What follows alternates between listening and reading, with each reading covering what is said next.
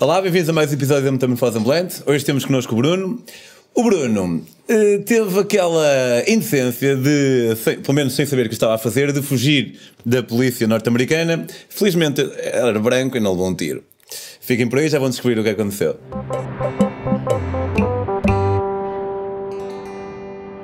Olá, Bruno. Tudo bem, Pedro? Eu tenho que prefaciar aqui esta, esta conversa explicando só breve- muito brevemente como é que eu conheci o Bruno. O, o Bruno, eh, não sei se conheceu a minha página do Facebook ou lá o que é que foi, convidou-me para ir apresentar o livro a Torres Vedras, no Cowork, onde ele trabalhava. E, e eu assim fui, fiquei com ele, em casa dos pais dele. E depois de uma noite de Santo António em numa aldeia qualquer cujo nome Ponte Rol. Ponte Rol, Ponte Rol. que apanhamos alta bedeira É verdade. Estamos de alta ressaca a, a almoçar, à beira do pai dele. E eh, eu, eu a seguir ir para Valcâmara. E disse: Olha, vou agora para Valcâmara. eh, também são lá as festas de Santo António. Agora, eh, queres vir? Ele olhou e disse: Why not? Quero, vamos. E assim foi, sem mais nem menos. Acabou por ser um fim de semana bastante fixe, bastante dado a, a espontaneidades.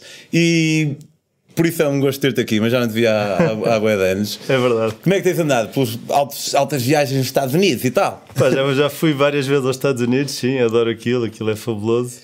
Sabes que eu acho que é um, é um país, desculpa interromper acho que é um país que, dentro da comunidade viajante, pelo menos viajante mais longo termo, é um país que não é cool. Eu concordo, sabes que eu quando era miúdo eu não gostava de nós nos Estados Unidos, odiava os Estados Unidos, não queria ir lá, porque não gostava muito daquilo que está associado à, à política americana. Exatamente. Demasiada arrogância do- dos seus líderes, tem mania que são os, os donos do mundo, e eu nunca gostei disso. Ah, eu comecei-me a apa- apaixonar pelos Estados Unidos, não por causa ah, das cidades ou, ou disso, eu comecei a apaixonar-me por causa. Eu adoro natureza, eu comecei a ver imagens do Grand Canyon, Yellowstone, tipo nos programas de natureza do David Attenborough e tudo mais. E aquilo que mexia comigo. Sim, Ah, sim, os sim. programas mesmo, ver os animais, ver eh, o Grand Canyon, ver eh, Arches, todos aqueles sítios que eu achava fabuloso. E o meu irmão também tinha uma- um grande fascínio por aquilo e sempre quis ir. E então, eu quando uma altura da minha vida que não tinha acabado com a minha namorada, ah, não tinha casa, não tinha carro, não tinha nada ah, que me prendesse, ah, odiava o meu trabalho, decidi Ou demitir. seja, a altura espetacular na tua vida. E eu, na realidade, o que eu queria era ir para a Ásia. Queria, e ainda quero. Os ando com- destinos mais cool. Eu ando com este projeto da Ásia há muito tempo e se tudo correr bem vai ser este ano. Ah, no final do ano vou 12 meses para a Ásia. Ok, nice. Pronto, onde quero fazer voluntariado e tudo Vou mais. saber. Ahm, e então, mas como o meu irmão queria muito ir ao Grand Canyon e, e isso, eu acabei por dizer: Ok, ah, quantas oportunidades é que eu vou ter de fazer uma viagem assim destas com o meu irmão, ah, que ele também nunca tinha viajado muito, eu, apesar de ser mais novo, geralmente eu era o que dava mais andamento a essas coisas Sim. e pensei: isto é uma oportunidade espetacular para a gente fazer uma coisa juntas. Ah, juntos. E assim foi. Fomos, Ah, ele não pôde ficar o tempo todo, eu consegui ir três meses, que é o tempo máximo que podes ficar nos Estados Unidos. Tu podes tipo entrar e sair logo a seguir, como muitos países. eh, Não, não, Eu inclusivamente saí, entrei lá, tinha três meses, saí ao Canadá porque queria ir a Niagara e a Toronto, fazer uma pequena volta, e quando voltei eles disseram, olha que isto não renova. Não, não estás cá Isto está, está a contar desde, desde que entraste. Sim, Portanto, se entrares, saíres o tempo todo e depois voltares, acaba. Mas nem há nenhum tipo, nenhum contingente especial. Ou seja, uma pessoa não pode mesmo viajar mais que. Com meses. visto de turista, não. Ok. Então, podes arranjar vistos especiais. Há vistos. Eu, já, eu entretanto, eu curiosamente, não, mal sabia eu que um ano depois desta viagem eu ia estar a trabalhar nos Estados Unidos, em Miami, uh, via o programa Em Novo Contacto. Uh. Que foi uma experiência espetacular, mas uh, Agora, não podes viajar mais do que três meses de forma Se turística. calhar por isso é que nós tivemos aqui um casal de convidados Metamorfose aqui há umas semanas, em que eles também foram 3 meses, só que depois curtiram e ficaram 13 anos seguidos. 13 anos. Yeah. Bem, mas não sei como é que eles arranjam, tem que arranjar um visto qualquer. Não, ilegal, ou- ilegal. Ah, ilegalmente. E ah, depois não, foram presos, sim. foi em 31 tremendo. Ah, isso, eu também tenho lá, também tenho lá família que começou, começou foi para, foram para lá de forma ilegal e eu, na realidade, quando fui, esta viagem teve um monte de coisas. Conheci família que, não, que nunca tinha conhecido, que foram para lá desde, estavam lá desde 74, nunca os tinha conhecido. Ok. Fiquei com eles, arranjei uma namorada em Chicago. Ah, epá, Tudo neste pequeno curto espaço de tempo de 3 Em meses. três meses aconteceu muita, muita, muitas histórias. Tu, tu chegaste lá com o teu irmão, alugaram um carro? Cheguei lá com o meu irmão, alugámos um carro, fomos logo para Phoenix. O primeiro sítio que fomos foi para o Grand Canyon. Fomos para o Grand Canyon, descemos lá abaixo, dormimos lá em baixo, voltámos para cima. Foi. É uma experiência É inacreditável. tão fixe Aquilo como se pensa. É melhor. É melhor. É, é, é, aquilo não te cabe nos olhos. É uma, uma experiência inacreditável. Sentes-te pequeno, tanto que, como estava a dizer, já lá voltei. E a segunda vez que fui ao Grand Canyon, quando chegámos, pá, porque tu estás, paras o carro, não é? E vais-te aproximando da berma, onde começas a ver mesmo aquilo. E eu vinha em pá, vinha todo arrepiado, apesar de já lá ter estado, e o meu irmão desfez, desfez sem lágrimas. Há uma, há uma... Eu estava-me a aguentar, o meu irmão desfez sem lágrimas, só de ver aquilo, de, das memórias que nos trazia e daquilo que aquilo significa para nós. Havia uma série que era Parks and Recreation, que é um personagem que é o Ron Swanson, que ele é tipo o arquétipo do manly man. E o gajo dizia, eu acho que já disse isto num episódio qualquer, ele dizia que tipo, um homem só pode chorar no Grand Canyon. No Grand Canyon. yeah. É um sítio ótimo para chorar. Epá, então eu fui com o meu irmão, três, três, ele só pôde vir comigo três semanas, ele não tinha mais tempo. E então as três semanas que estivemos juntos foi com um carro alugado no, no oeste dos Estados Unidos, só visitar parques nacionais. Acampámos todos os dias. Todos os dias, exceto um dia em Las Vegas e um dia em São Francisco. Ok, difícil de acampar. E um em Los Angeles, aí não acampámos, mas de resto foi sempre a acampar. Okay, pagas, tens parques? Pagas Epá, ou... o, a noção de campismo lá é muito melhor do que a nossa. É inacreditavelmente boa, porque tu lá pagas por um espaço. Não é como aqui que pagas por uma tenda, pagas pelo número de pessoas, pagas pelo carro, pagas por, pagas por, por, tudo um bocadinho. Lá pagas um espaço extremamente barato, geralmente entre 10, 15 dólares, uh, e o espaço. Tens um espaço para pôr o carro, tens espaço para pôr uma tenda, duas tendas, o número de pessoas que quiseres, uma mesinha de tipo de piquenique, onde podes comer à vontade, e um sítio para fazeres uma lareira. Okay. Pá, e, Full serviço completo. E espacinhos, pá, não está tudo empilhado. Há espacinho para cada um, cada um tem a sua privacidade. Epá, muitas, muitas pessoas têm as, aqueles RVs, as, as autocaravanas, pá, e são ambientes fabulosos. Algumas são gigantescas, outras são pequeninas, mas é um ambiente, epá, sinto-me super bem ali. Okay. Eu vir para ali com a tenda, montar a tenda e estar ali, pá, estou em casa, juro-te. Eu, eu, a segunda vez que voltámos, os dois fizemos 63 dias, devemos ter acampado 58, não sei. Pois. Também algumas das experiências de campismo nem todas foram boas. Ah, bem, 58 nem todas foram uma boas. Outra, houve, uma, houve uma com o meu irmão que lhe apelidou uh, a noite dos sete medos. Ele tinha medo dos ursos, tinha medo do frio, tinha medo da chuva, do vento, do fogo, já alguma coisa era o chat. E, e se calhar ah, é estranho eu acho que um deles era, era, era de mim porque eu estava a ressonar que nem um, ele com medo daquilo tudo e eu ressonava. Portanto, épico. Então a gente foi três semanas, o meu irmão é sempre o mais responsável. Uh, queria sempre chegar ao campismo cedo para montar, estarmos ali na paz do, do, campismo. E eu queria sempre aproveitar o dia ao máximo até o pôr do sol, ver o pôr do sol num sítio espetacular, que tinha o problema, como nós não tínhamos nada marcado, depois termos que sair de carro, andar à procura de campismo à meia da noite, montar a tenda à meia da noite, pai, não, te, não aproveitavas aquele ambiente do campismo também era sim, giro, sim. mas eu queria muito era conhecer ver, pá, ver aqueles, aqueles sítios incríveis que há, Arches, Canyonlands, Zion, um, Antelope Canyon, a, a, lista goes on and on, Yosemite, epá, é inacreditável. Estares ali três semanas, tu podes ficar ali um, um ano inteiro e é incrível. A questão é que lá é um bocadinho mais caro né, do claro. que, por exemplo, ir à Ásia.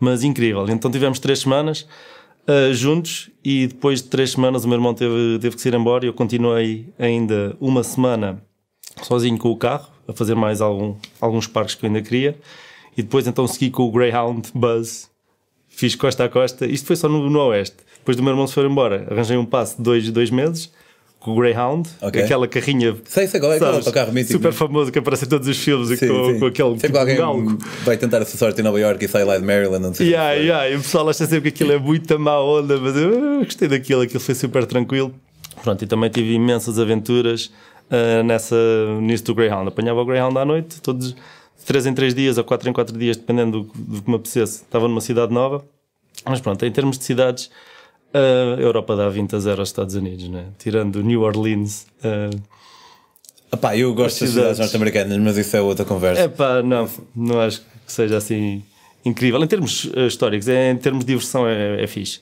E tive lá aventuras incríveis, que não me esqueço, mas gosto mais de visitar historicamente uh, cidades europeias. De qualquer maneira, eu queria vos contar uma história, até vos queria contar duas, uma muito rapidamente que eu acho que ele também merece a pena. Uh, eu fiz muito couchsurfing, aliás, foi assim que a gente se conheceu. Sim. E, E no, numa das minhas viagens, numa das minhas estadias em Couchsurfing, eu tentava sempre ficar com rapazes, raparigas, famílias, para conhecer um bocadinho, assim, no espírito, de um bom espírito de Couchsurfer, conhecer um bocadinho do espectro da, da sociedade americana, das pessoas que lá vivem. Houve uns dias em Nashville que decidi ficar com uma família que pelas fotos vias que era loucos, uh, tinham loucos, uh, tinham tatuagens na cara, cabelos assim em Ok. tipo em crista, Alternativos, vá. bastante alternativos um, e tinham um porco em casa. Claro. Tinham um porco em casa, dois cães. E eu pensei, why not? Bora ficar com esta malta. Era para ficar lá dois dias. Acabei por ficar quatro. Uh, o porco, eles depois tinham, um- tinham um filho que era só dela, que era de, de- autista, volta ou não volta, começava aos gritos, ligava as torneiras todas. A mãe ia atrás dele, começava aos gritos com ele.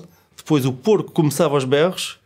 Uh, O os- porco era autista também. o porco não, o porco era normal, mas eh, começava a, gui- a guinchar por todo o lado. Depois vinham lá os cães, o porco tentava violar os cães às vezes. Aquilo era, era assim um bocado louco. Depois viviam lá com o melhor amigo, que também tinha uma tatuagem no rabo num dia que acordou. Tinha uma tatuagem no rabo do melhor amigo. Coisas assim inacreditáveis. Portanto, eu no meu primeiro dia percebi-me que estava a viver com esta gente durante. Pensei, eu vou ficar dois dias com esta gente, isto é louco. Depois acabei por ficar quatro. E no fim eles não queriam que eu fosse, que eu me fosse embora. Já fazia parte da família. O porco fazia xixi no, no meio do tapete. Aquilo, aquilo era, era magia. Aquela Era um casa, tipo daqueles grandes. aquilo era o caos. Ou daqueles à Hilton. Ele é na altura era para aí deste tamanho. Ok. Deste tamanho. Eu acordei uma das noites, pá, Nashville aquilo é só é loucura. Ficava no sofá, couchsurfing, não é? E acordávamos sempre com grandes ressacas porque íamos sempre sair. eh, Houve grandes episódios. Só isso também podia dar grandes histórias. E houve uma das noites que acordei com o porco a tentar me saltar para cima. Ahá. Porque tu, ele se calhar viu que estavas com um bocado de filmes quando ele se tirou aos cães, então. Exato. Porque não um humano de vez em quando? Ela percebeu-se disso, mas eu consegui bloqueá-lo a tempo. Pronto, essa história foi muito boa. Mas a história que eu me proponho a contar-vos hoje é, é uma que aconteceu ah, entre o meu período de Greyhound, que foram basicamente dois meses, e ah, o tempo que tive com o meu irmão, que foram três semanas. Portanto, as primeiras três semanas com o meu irmão, os últimos dois meses a só ah, a solo em Greyhound, de cidade em cidade, e naquela semana do meio tive o carro só para mim, para andar à minha vontade. Portanto, à minha vontade era sempre arranjar campismo à última da hora, fazer tudo à última hora, aproveitar sempre o dia ao máximo. Já nem sequer tinha o meu irmão ah, A dizer, ressona mais a baixo. fazer nada, exato, eu fazia o que eu queria. Pronto, curiosamente, a primeira noite sem o meu irmão foi a primeira noite que eu dormi no carro. Acho Ok. que isso Dá para explicar. dá para Se calhar explicar. às vezes dá jeito Dava, alguém muito, estar dava ali. muito jeito, é importante. E eu, na segunda vez que fomos, aprendi a balançar melhor. Que de facto Às vezes vale a pena ouvir o yin do nosso yang. há que aproveitar tudo, mas há que, há que satisfazer toda a gente e ir com um bocadinho mais calma. Ahm, mas pronto, isto foi numa desses, num desses dias, um dos últimos dias que eu tinha que entregar o carro em Phoenix e vinha a atravessar, vinha de Portland, de Portland não, desculpa, do Oregon, de um parque nacional que é lá espetacular que se chama Crater Lake, que é uma cratera de um vulcão, que é o lago mais fundo e mais límpido dos Estados Unidos. É, é inacreditável. E obviamente que eu estava fascinado só estar lá um dia. Tinha ido de propósito desde a Califórnia até lá acima para ver aquilo, porque estava fascinado com aquele sítio, mas só pude ficar um dia. Vi aquilo tudo, fui lá abaixo, fiz a caminhada. Epá, e o dia estava-se a acabar, eu tinha que sair dali, já sabia que o campismo ali já estava cheio, porque todos os parques nacionais têm parques campismo, mas a primeira pessoa a chegar é quem fica com aquilo. E podes perguntar, informas-te logo no- na entrada do parque, eles diziam, diziam que já não tinham. E então aproveitei o dia até ao máximo, pôr do sol. Bem, uma horinha antes do pôr do sol, pensei, ok, não posso estar aqui mais, tenho mesmo que seguir viagem, tenho que entregar o carro em Phoenix daqui a dois dias e ainda tenho muitas coisas para fazer. Saí disparado e com bom português, não é? Pela estrada afora, eu sabia que os americanos, com os, com os limites de velocidade, há que ter cuidado, mas aquilo era tudo muito estradinhas secundárias. Apesar de serem secundárias, aquilo é sempre mais ou menos a reto, estradas boas, o pessoal anda ali na bisga, pá, e eu estava Está-se super bem. confortável. Pá, andava, não sei, nos 180 em estradas 180, ok, mesmo também é mesmo a campeão. numa estrada nacional, vá. Se fosse na, autostrada, podias ir a, a mais. Pois, mas 180 já é muito. é o que eu estou a 180 dizer. já é muito, Foi o que eu sim. estou a dizer. Pronto. Ele, ele, ah, não estava a pedir a mais. Como se, eu tivesse a dizer que 180 era pouco. Ah, pronto. Pensei que estava a dizer 180 é para meninos. Não, não, pelo contrário. Pelo contrário. Pronto. E sabia que ao chegar às localidades, aí sim tinha que ter cuidado. Porque nas localidades ah, há polícia e tens de ter cuidado. E então, eu lembro perfeitamente que a chegar a uma pequena cidade, Merrill, no Oregon, mesmo na fronteira com a Califórnia, ah, eu começo a ver, as, vejo a placa de entrada na cidade e começo a ver as, as tabletas sucessivamente a dizer 65, 55, isto em milhas por hora. Sim. Pronto, e tu vais, baixando, vais 65, vais 55, 45, e eu penso que mesmo no centro da cidade o limite era 25. 25 é sensivelmente 40 km a hora. Pronto, e um gajo que vê 100 180, não é? Vir ali a, 100 a 40 no meio de uma, de uma cidadezinha, aquilo nem cidade devia ser. Não via viva alma, só faltava passar aqueles rolos de palha como nos westerns, estás a ver? Ah, não via viva alma e pronto, vinha ali e às tantas, aquilo é tudo, uma- é uma cidade que é basicamente uma reta e tu começas, e pá, tu vês as placas, começas a ver as placas 35, 45, 55, pá, vês perfeitamente todas. E assim que eu chego a 35, acelero, acelero, acelero, pá, 45, 55, eu quando cheguei à, à de 55 já Lá vai devia- ele. já ia ver para aí a 80 e 90. E quando de falar em milhas por hora, já ia perto de 140. 140 a hora. Quando che- cheguei àquela placa. Pensei, já passei no centro da cidade, já está feito. Segui. Pumba, na bisga, voltei à minha velocidade de cruzeiro. E daí a nada, daí a muito pouco mesmo nada, aparece-me um carro atrás. Um carro perfeitamente normal. E eu, como bom tuga que sou, penso: este gajo acha que dá mais do que eu. Está maluco, este gajo não dá mais do que eu. E acelerei. é? Claro, E ainda pois, acelerei é. mais. Eis se não o meu espanto quando aquele carro, perfeitamente normal, acende no, no, retrovisor, no, no retrovisor, não, no, no espelho da frente, assim na parte de cima, três luzinhas azuis, vermelhas e brancas, assim, Que é aquela cor que pessoal adora ver. que eu penso, pá, isto é a polícia, meu. Mas será que é a polícia?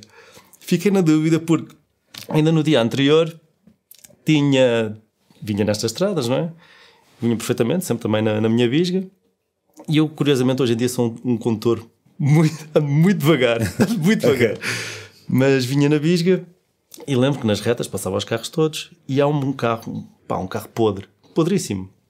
Vinha a passá-lo na boa e quando estou ao lado dele, o gajo bum, saca de um turbo, uma merda, uma cena qualquer e sai disparado e eu não consegui apanhar. Mas o que é que se passou aqui, meu?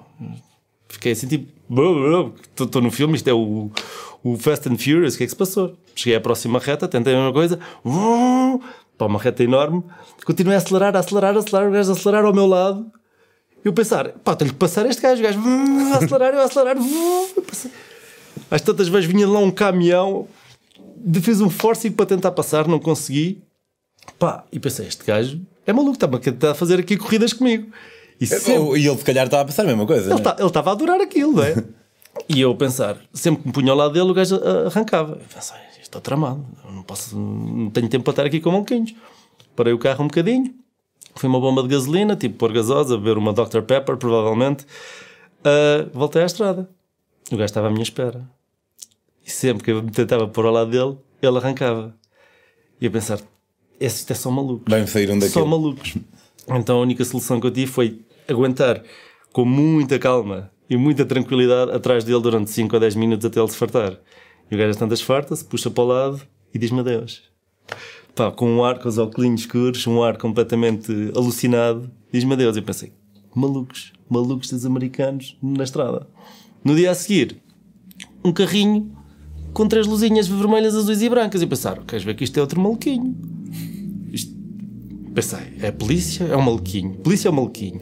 E então, pelo simples não, baixei a minha velocidade, tipo até ao, ao limite ah, legal, e pensei, se isto for a polícia, eles vão dar tipo ah, máximos, ou pitar, ou vir para o meu lado e, e dizer tipo ah, pull your vehicle to the side of the road, como o gajo vê nos filmes, uma coisa assim. Mas nada, sempre atrás de mim. Eu baixei a velocidade e eles não passaram, continuaram atrás de mim. E eu ver, ai Jesus, onde é que eu estou metido? E nisto passo a fronteira de Estado. passo do Oregon para a Califórnia. E eu sei que, uh, por lei, a polícia não pode perseguir fora do seu estado a menos que considere uma pessoa perigosa. E eu penso, ok, this is real now. Se isto é mesmo a polícia, eu estou em graves charilhos. Então pensei, ok, vou encontrar aqui um sítio para parar, mas pronto para arrancar, porque isto são maluquinhos, eu não quero meter com maluquinhos. Então encontrei assim uma bermazinha, paro o carro, mas tipo, os gajo realmente para o carro, aqueles carros automáticos, uh, metes em. Uh, park. Metes em park e tipo, tens um, um travão tipo de pé. Em vez de ser o travão de mão, é um travão de pé. Mas eu não puxei nada disso. Deixei em drive, prontinho para arrancar. E os gajos param atrás de mim. E eu, Jesus, o que é que se passa aqui? Será que isto é a polícia? Será que não é a polícia? Passados, sei lá, 5 segundos, dois carros mesmo da polícia que vinham no sentido inverso para me parar. Não sei o que, que, não sei o que eles tinham feito se eu não tivesse parado a tempo, mas vinham dois carros no sentido inverso e quando me vê, dão meia volta e estacionam ao lado do outro carro. Ok, então estão os outros chamaram. Portanto, exatamente. Portanto, eles vinham do outro sentido, aquele vinha atrás de mim, eles iam me interceptar alguns, mas eu parei e eles puseram-se atrás sim. de mim. Às tantas tenho três carros da polícia atrás de mim. E penso, e tinha atravessado o estado e eles vinham do outro lado para me interceptar. E pensar, ai Jesus, o que é que eu, onde é que eu me fui fazer? O que é que eu me fui fazer? E eles dizem, pega no microfone, um megafone, uma coisa qualquer. Um, Please show the keys outside of the window. Tipo, aquelas cenas, eu penso, estou num filme, estou no meio do, yeah. da série daquela cena do Cops. Isto alguém está a gravar isto e yeah. vou parar a televisão daqui a três dias. Estou, estou completamente travado. E então, tento tirar a chave do carro, o carro que eu ando a conduzir há praticamente um mês, epá, e a chave não sai, meu. A chave não sai, eu penso. Pá, eu ando com este carro há um mês e agora a porcaria da chave não sai neste preciso momento que eu preciso mesmo que ela saia. Pá, e puxava, puxava, pá, super nervoso também, não é? Até mas isso, para Puxava a chave, puxava a chave e a chave do carro não saía. Não saía. Por tudo o que eu fizesse, a chave do carro não saía. E neste preciso momento que eu estou assim a fazer força, eu carrego no botão do alarme do carro e ele começa a apitar para todo lado. Bi, bi, bi, bi, bi, bi, bi. E eu só imagino, não, isto não me está a acontecer. E a polícia lá atrás a dizer, tira a chave do carro e este gajo, de repente, passados, sei lá, 20 segundos, houve o carro a apitar, bem, bem, bem, bem. Eu pensar, bem, eu estou com, estou a dar uma de culpado gigante, isto não pode estar a acontecer. O carro apitava, apitava, apitava, eu completamente desesperado. Até que me lembrei que não tinha posto o carro em parque e a chave não sai. Aquilo, portanto a chave não sai se estiveres em drive. Mas se lembram quando tipo, nos filmes alguém está a fugir e tipo entra no carro e o carro nunca pega? Pá, se calhar eu digo sempre, é mesmo a filme, mas se calhar às vezes acontece mesmo, estou a ver. Não, no teu caso foi ao contrário, mas. No meu caso foi ao contrário. Pá, depois lembrei, lá me lembrei que o carro estava em, em drive e tinha que o pôr primeiro em parque para a chave sair. A chave não saía sem parque. Passado, sei lá, 30 segundos, um minuto do carro, estar ali a apitar loucamente Lá consegui tirar a chave, puxei o vidrozinho para baixo, pus a mãozinha de fora do vidro. Os gajos ficaram ali um bocadinho à espera a pensar. Devem ter ficado a discutir uns com os outros, pensar este gajo, este gajo fez alguma coisa má. E então depois, outra vez, megafone. Uh, please get out of the car with your hands showing at all time. Vamos ver? Mesmo a filme, eu sei, estou numa pequena filme. Abre a porta, com muito cuidadinho, sai do carro sempre com a mãozinha com a chave na mão, olho para trás e vejo. Pá, não sei quantos polícias é que eram, não me lembro. Mas lembro perfeitamente que dois deles tinham pistolas e me estavam a apontar. Pistolas, diretamente da minha direção. Eu fiquei tipo. Pá, é aquele momento que tu pensas, ok, eu não fiz nada de mal, isto não me vai acontecer, mas tipo, estás nos Estados Unidos, tu já viste montes de histórias. É, parece que uma pessoa não pode andar à corrida com a polícia que depois eles ficam assim, já vi. Man, duas pistolas, eu pensei, isto não é a altura certa para fazer Hey guys! uma coisa assim qualquer. Eu sei. Bem, ali, ainda por cima, tá, epá, estás de costas para pessoas com pistolas na mão. É, é horrível. Depois eles dizem, Please come to the back of the car with your hands showing at all time. Portanto, tens que recuar até a parte de trás do carro, depois as mãos em cima da, da bagageira do carro com as chavezinhas na mão e os gajos aí vêm para te inspecionar. Pá, um gajo ali sempre borrado por teres duas. Pá, sentes completamente. Em, uh, qual é que é a palavra? Sentes. Pá, não... Estarrecido. É pá, estarrecido, entre, entre outras coisas. Uh, não tens controle nenhum, estás completamente à mercê. E então eles vêm, pegam-me na chave, uh, revistam e perguntam se eu tenho armas, drogas ou corpos na bagageira. E eu pensar, corpos na bagageira? Como é que eu posso ter corpos na bagageira? Pronto, eu aí, eles começaram a falar, viram as minhas coisas todas e comecei a jogar a carta do parvo. O que não é todo falso, porque eu estou só um bocadinho parvo, não é? E naquele caso, se calhar, foi. eh, Tu não percebeste. E na realidade era. Estavas com a polícia. Mas eu disse, ah, eu sou, sou português, peço desculpa, eu sei que excedi a velocidade, mas a gente lá em Portugal podemos andar à velocidade que queremos. Eles não sabem. Eles não sabem nada sem ser nos Estados Unidos. "Ah, desculpa, eu vim aqui a passear no vosso país que é tão bonito e já, te, já andei por todo o lado, isto é espetacular, peço desculpa. Pronto, fiz assim ar de, de parvinho. Pronto, eles também uh, depois perceberam, pediram o passaporte, né? foram verificar o passaporte, viram que estava tudo ok, que eu não tinha feito problema nenhum. Um, comecei tipo também a dar a conversa da sereia, a, a- a- dizer-lhes o que eles queriam ouvir. Pá, pronto, e eles depois que viram que eu não era perigoso, um, começaram a dispersar, foram, foram, foram, sua- foram indo à sua vida, e no fim ficou só o xerife e outro a darem-me dicas de como evitar a polícia. Disse, pá, ó Bruno, tu tens de ter cuidado, tu não podes andar nestas porcarias, tipo, ah, na autoestrada 15 acima do limite, ah, nas outras estradas 10 acima do limite e nas localidades 5 acima do limite. Mais do que isso, não. E se vires um State Trooper, limite logo. Tipo, eles, eles próprios a explicarem-me Sim, como evitar sim, sim. aquilo. E eu, pronto, obrigado, obrigado pela vossa ajuda. E eles, no fim, devolveram um passaporte e disseram: I'm gonna let you off with just a warning, but you be careful, my friend. E eu disse: Ok. I shall. Pronto. E no meio disto tudo, parecia que a história ia acabar, cada um ia à sua vida, eu ia entrar no meu carro, o xerife ia entrar no carro dele, e eu vejo, epá, no meio disto tudo já era tardíssimo, eu não tinha sido para dormir como costume, né? E então viram para o xerife, olha, já agora, xerife, hum, eu não tenho sítio para dormir, sabe algum sítio para dormir aqui na, na zona? E o gajo olha para mim, follow me, son. Entra no carro dele, eu entro no meu carro, vamos de volta para a cidade, escolta policial privada, não é? O gajo mostra-me lá um motel, lá do amigo dele, e eu digo: Ah, pá, motéis não é bem a minha cena, o que eu queria mesmo era um campismo, que é a minha cena. E ele: Ok, entra no carro, follow me, son. De volta para, o centro da cidade, mostra-me um panfleto com um pequeno parque nacional, não é esse que é um, é um monument, National Monument, que, há, que havia ali perto, é o Lava Beds, que eu acabei por visitar no dia seguinte. Ah, e disse: Olha, eles têm aqui campismo, podes chegar aqui, é um sítio muito giro, podes visitar. eh, Pronto, mesmo tipo, quase a fazer, parecia quase um guia turístico, o xerife. Dizer: Podes visitar aqui, tem um campismo. E eu, olha, é mesmo isto que eu quero. Pronto, obrigadíssimo. E mais uma vez parecia que ia ser a nossa despedida, mas eu disse: Olha, já agora, xerife, pá, e já, já estava a esticar um bocadinho a corda, mas. ah, e sítios para, para comer aqui? Eu não tenho nada para comer hoje, sabe de algum sítio? E ele: Follow, Follow me, me, son. son. Yeah. Carrilho, outra vez, leva-me lá claramente para aquele que era o bar que, que ele devia ir todos os dias, ele e os amigos, ou coisa assim. Ah, saímos do carro, entramos os dois para dentro do bar, aquelas portas tipo saloon, estás a ver?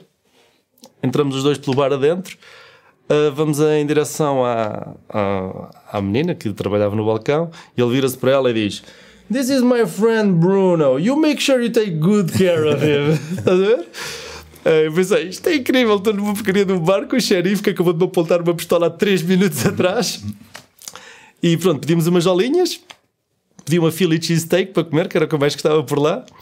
Ah, e depois ficámos à conversa durante pá, aí uma hora com, com o xerife, ele a mostrar-me a pistola dele, a falarmos da vida e das coisas, over beers, estás a ver? Eh, no fim, ah, quando fui para o Parque Nacional, já ia tão bêbado, tão bêbado, tão bêbado. Que felizmente a polícia não me apanhou, mas se eles tivessem apanhado aí é que eu estava travado. Opa, Fui tanto, tanto tão flema. bêbado ali para fora que quando me apercebi no dia a seguir tinha posto a minha tenda num lugar de, de deficientes. Tanto problema por causa da polícia e depois vais-te emborrachar com um Tanto polícia problema e vou-me emborrachar com o polícia. Pá, é inacreditável esta história. O officer Brian Bickle, nunca me hei de esquecer, ele depois no fim deu-me deu o contacto dele, um cartãozinho, e eu continuei a mandar postais ah, para ele, que eu adora- eu adorava, eu mandei 120 postais em 90 dias. E um dos postais que eu mandei para ele era tipo de um carro assim em velocidade, e escrevi Uh, foi um grande disparate, mas ainda bem que o fiz, porque tenho aqui uma grande história e tive a oportunidade de o conhecer. Altamente. Pronto, Olha, foi muito fixe, obrigado. Espero que tenham gostado aí em casa. Uh, se quiserem uh, apoiar a Metamorfose Ambulante, uma maneira que têm de fazer é visitar patreon.com/barra Metamorfose Ambulante. E também, se quiserem ouvir mais histórias, nomeadamente as minhas, podem conhecer os meus livros em daquiali.com. E por agora é tudo. Vemos para a semana.